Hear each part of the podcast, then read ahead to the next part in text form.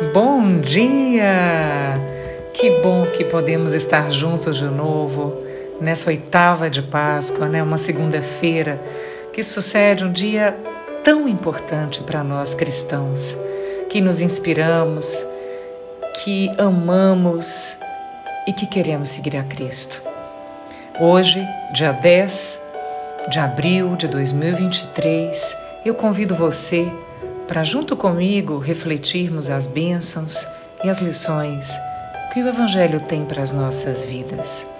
Eu sou Priscila Miranda e tenho certeza de que Deus está tocando o nosso coração para as nossas urgências, mas também para nossa palavra de gratidão, porque nós sabemos que o Deus que nos habita é o Deus da verdade é o Deus que inclui, é o Deus que perdoa, é o Deus que não julga, é o Deus que ama. E é tudo isso que esse ambiente de Páscoa nos ensina.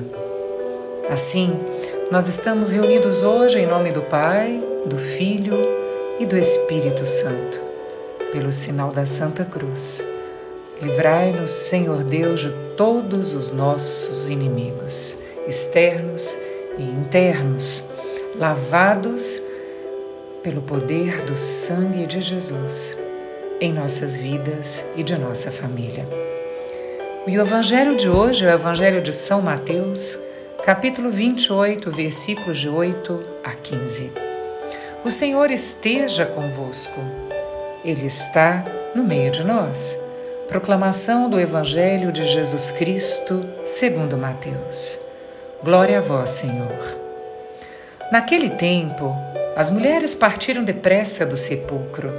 Estavam com medo, mas correram com grande alegria para dar a notícia aos discípulos. De repente, Jesus foi ao encontro delas e disse: Alegrai-vos! As mulheres aproximaram-se e prostraram-se diante de Jesus abraçando seus pés. Então Jesus disse a elas: Não tenhais medo. Ide anunciar aos meus irmãos que se dirijam para Galiléia. Lá eles me verão.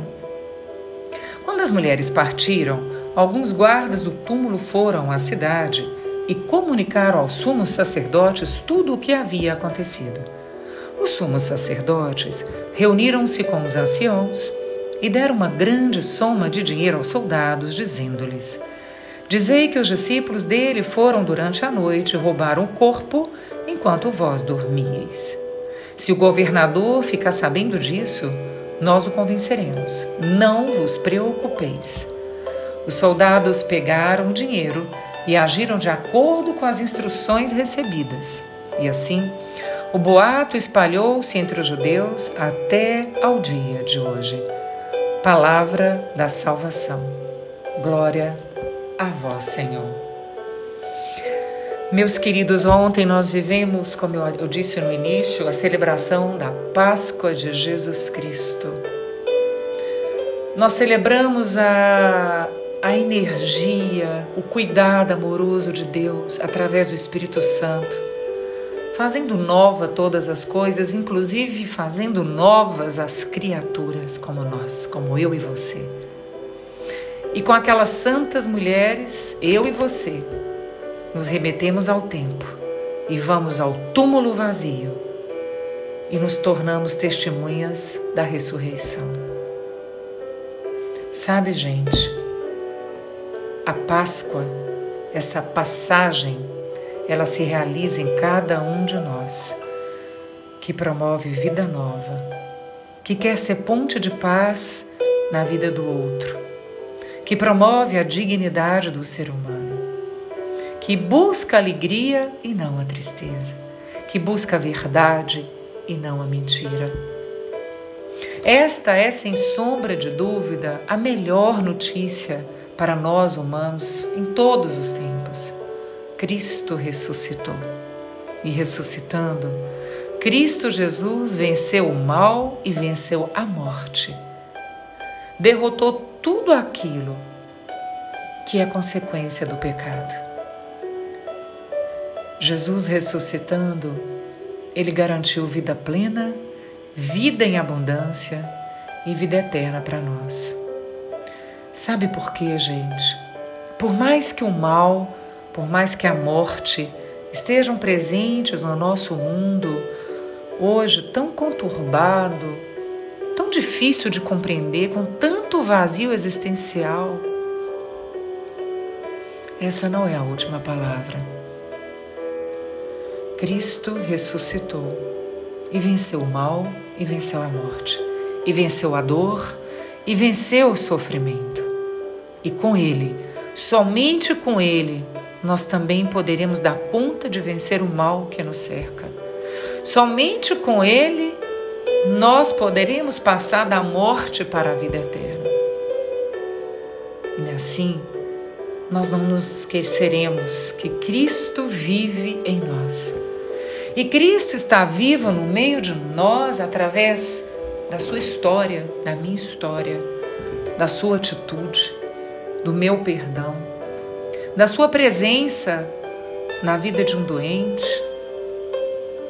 da minha paciência, da minha tolerância, quando estou de algo que me dá vontade de promover um julgamento.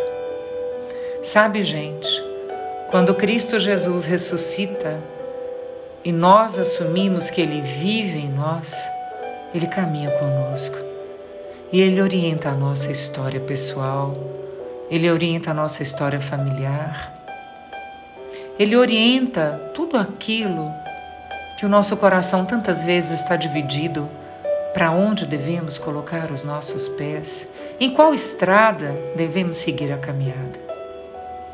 E é nesse sentido que eu desejo que esse Jesus que ressuscitou, ele se faça presente na sua vida e também na minha.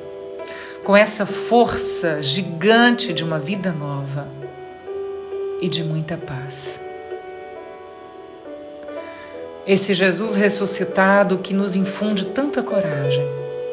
Eu me lembro agora dos discípulos de Emaús, que se deixaram envolver pelo ressuscitado e assim se tornaram melhor discípulo e missionário dele.